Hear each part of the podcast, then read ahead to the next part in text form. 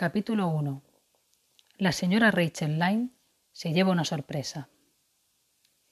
La señora Rachel Lyne vivía donde el camino real de Avonlea baja un pequeño valle orlado de alisos y zarcillos y cruzado por un arroyo que nace en los bosques de la vieja posesión de los Cadver. El arroyo tenía reputación de ser torrencial e intrincado en su curso superior, entre los bosques, con secretos y oscuros remansos y cascadas. Pero al llegar al Lines Hollow era una pequeña corriente, tranquila y bien educada, pues ni siquiera un arroyo podría pasar frente a la puerta de la señora Rachel Lyne sin el debido respeto por la decencia y el decoro. Probablemente se daba cuenta de que la señora Rachel estaría sentada junto a su ventana, observando con ojo avizor a todo el que pasaba, ya fueran arroyos o niños. Y si llegaba a reparar en algo extraño o fuera de lugar, no descansaría hasta descubrir el cómo y el por qué.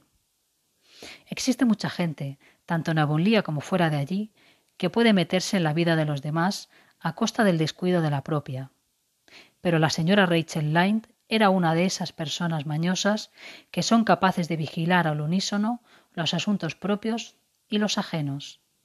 Ama de casa notable, su trabajo estaba siempre hecho y bien.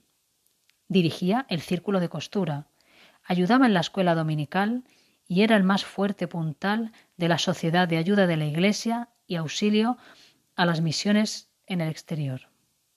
Y a pesar de todo eso, la señora Rachel hallaba siempre tiempo abundante para sentarse horas enteras junto a la ventana de su cocina, tejiendo colchas de algodón retorcido, habían tejido quince, como se sentían inclinadas a decir las amas de casa de Bonlía en voz reverente, sin perder de vista el camino real que cruzaba el vallecito y subía la empinada colina roja.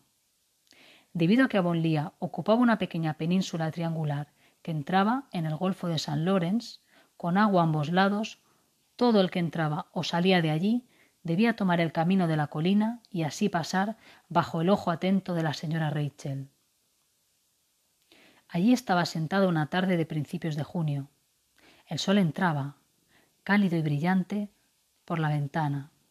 En el huerto de la cuesta, una zumbante nube de abejas cubría los capullos blancos y rojos. Thomas Lyne, un docel hombrecillo a quien los habitantes de Avonlea llamaban el marido de Rachel Lyne, plantaba las semillas de nabo tardío en los campos situados más allá del establo, y Matthew Cadver debía haber estado plantando las suyas en el gran campo rojo del arroyo, cerca de tejas verdes.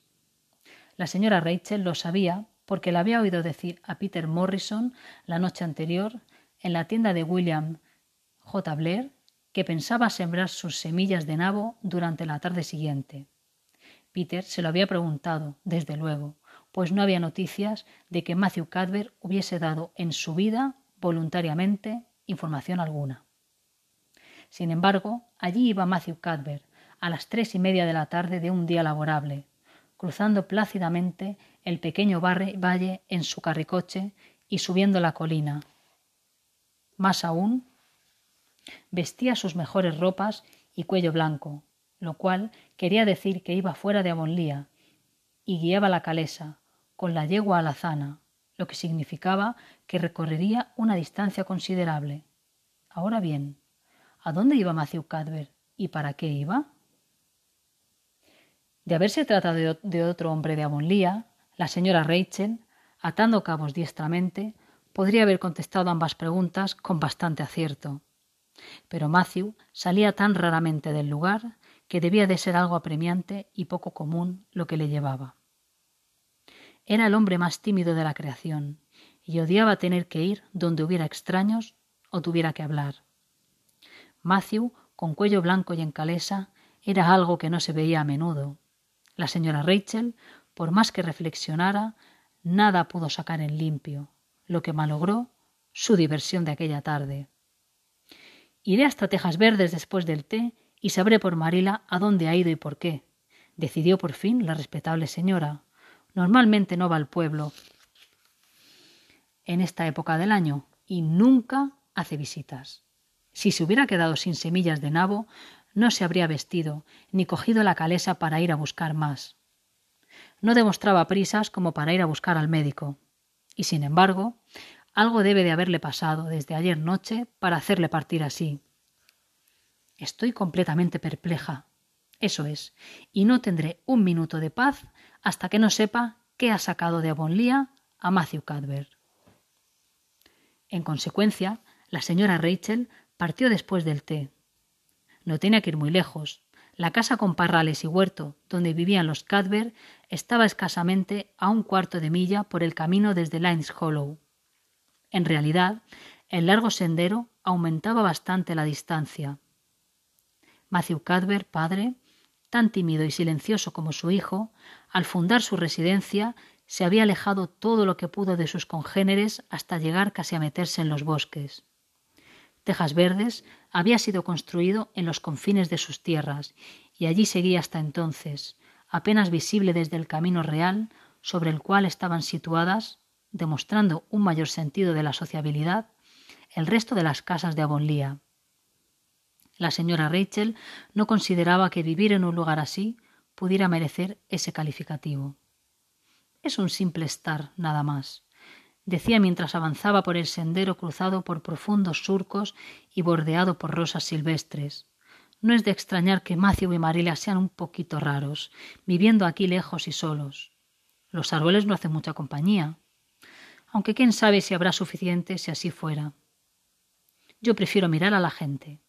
Parecen bastante satisfechos, pero supongo que es porque están habituados.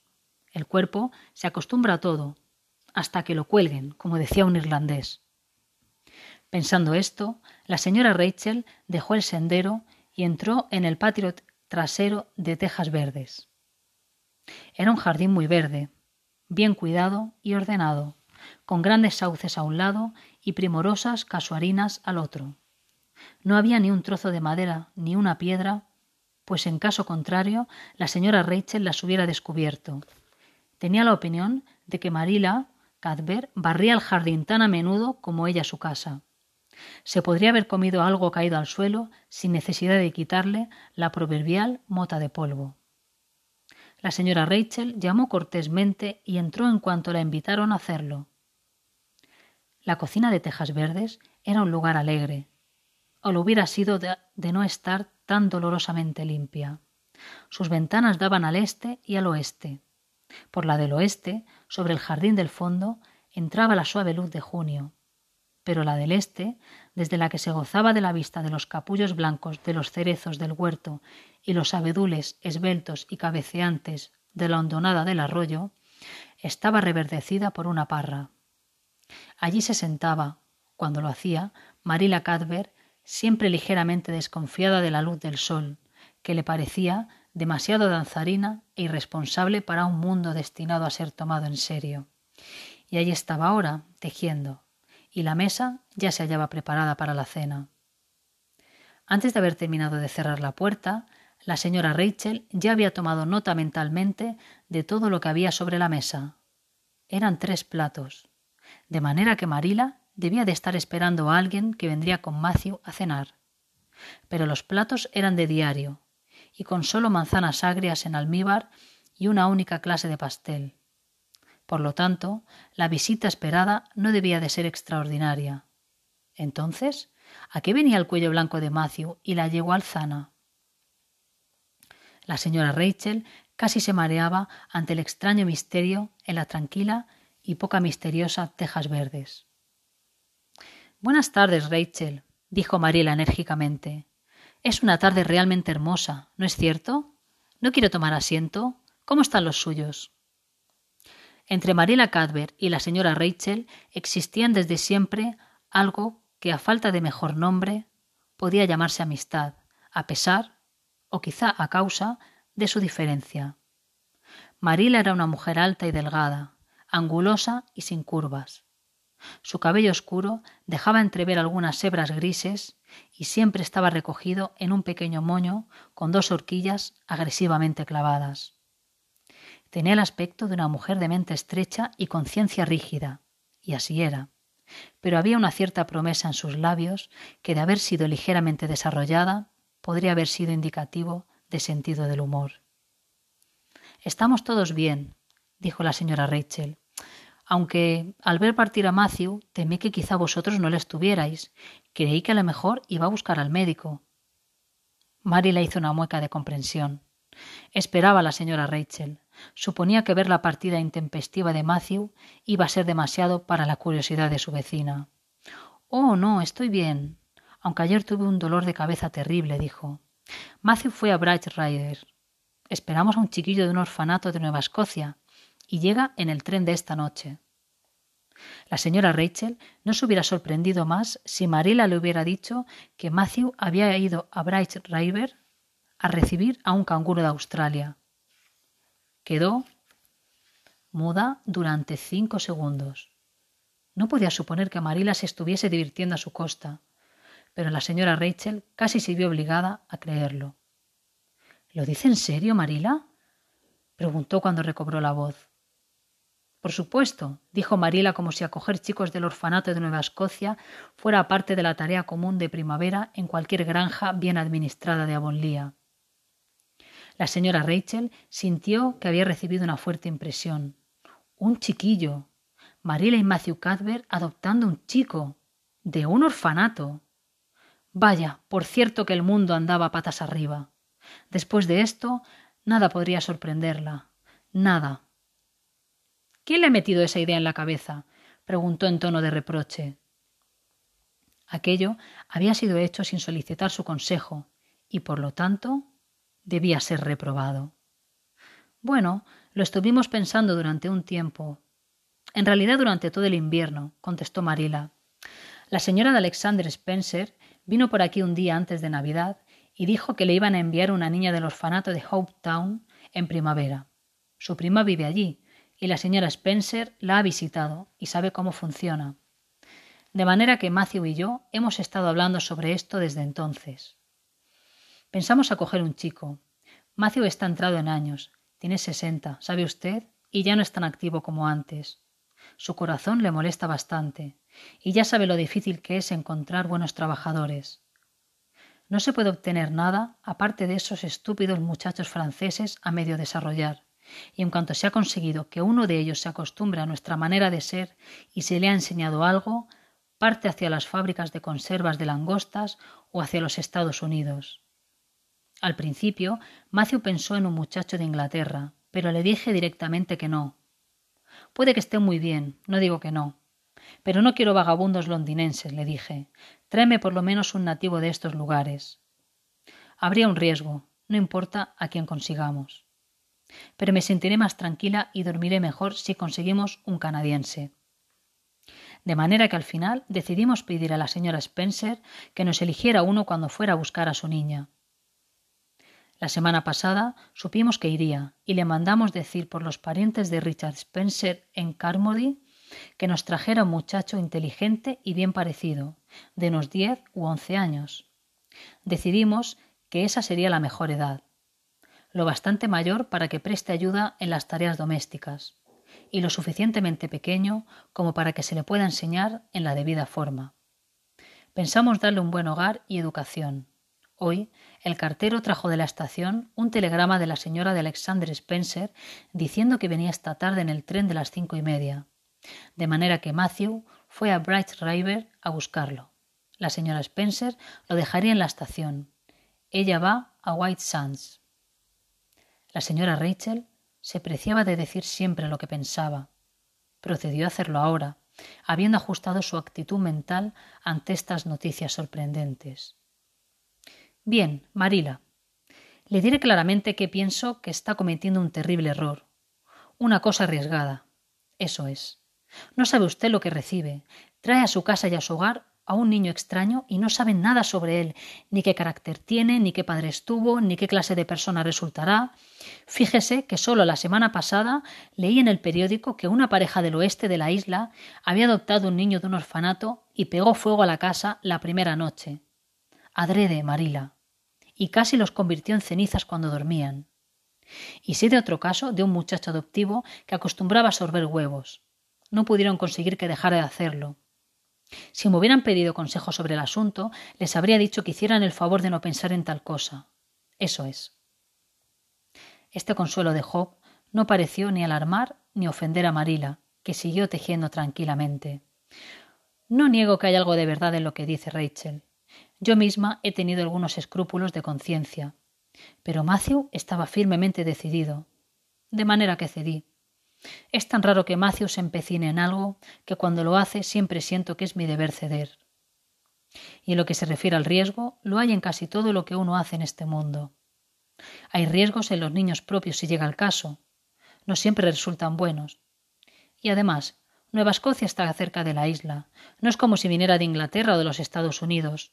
No puede ser muy distinto de nosotros. Bueno, espero que resulte bueno, dijo la señora Rachel con un tono que indicaba claramente sus dudas. Pero no diga que no la previne si quema tejas verdes o echa estricnina en el pozo. Supe de un caso en Nueva Brunswick, donde uno del orfanato hizo esto, y toda la familia murió presa de horribles sufrimientos, solo que en este caso era una niña. Bueno, no tendremos una niña, dijo Marila como si el envenenar los pozos fuera una tarea femenina y no hubiera nada que temer a este respecto en el caso de un muchacho. Ni soñaría en traer una niña para criarla. Me sorprende que la señora de Alexander Spencer lo haga. Pero ella no, no dudaría en adoptar a todo el orfanato si se lo propusiera. A la señora Rachel le hubiera gustado quedarse hasta que Matthew volviera a casa con su huérfano importado. Pero reflexionando que pasarían dos buenas horas hasta que llegara, decidió ir a la de Robert Bell y contarle la novedad. Por cierto que causaría una primerísima sensación, y a la señora Rachel le gustaba enormemente provocarlas. De manera que partió, para tranquilidad de Marila, pues ésta sentía revivir sus dudas y temores bajo la influencia del pesimismo de la señora Rachel. Por todos los santos del cielo, exclamó la señora Rachel cuando estuvo a salvo en el sendero. Parece como si estuviera soñando. Lo siento por ese joven y no me equivoco. Matthew y Marila no saben nada de niños y esperan que él sea más inteligente y juicioso que su abuelo, si es que alguna vez lo tuvo, cosa que es dudosa. Es espantoso imaginar un niño en tejas verdes. Nunca hubo uno allí, pues Matthew y Marila ya eran mayores cuando se construyó la nueva casa, si es que alguna vez fueron niños, cosa que es difícil de creer cuando se los mira. No quisiera por nada hallarme en el lugar del huérfano. Lo compadezco. Así es. Eso dijo la señora Rachel a las rosas silvestres, de todo corazón. Pero si hubiera podido ver a la criatura que esperaba pacientemente en la estación de Bridge River, en ese mismo momento su piedad hubiera sido aún más profunda.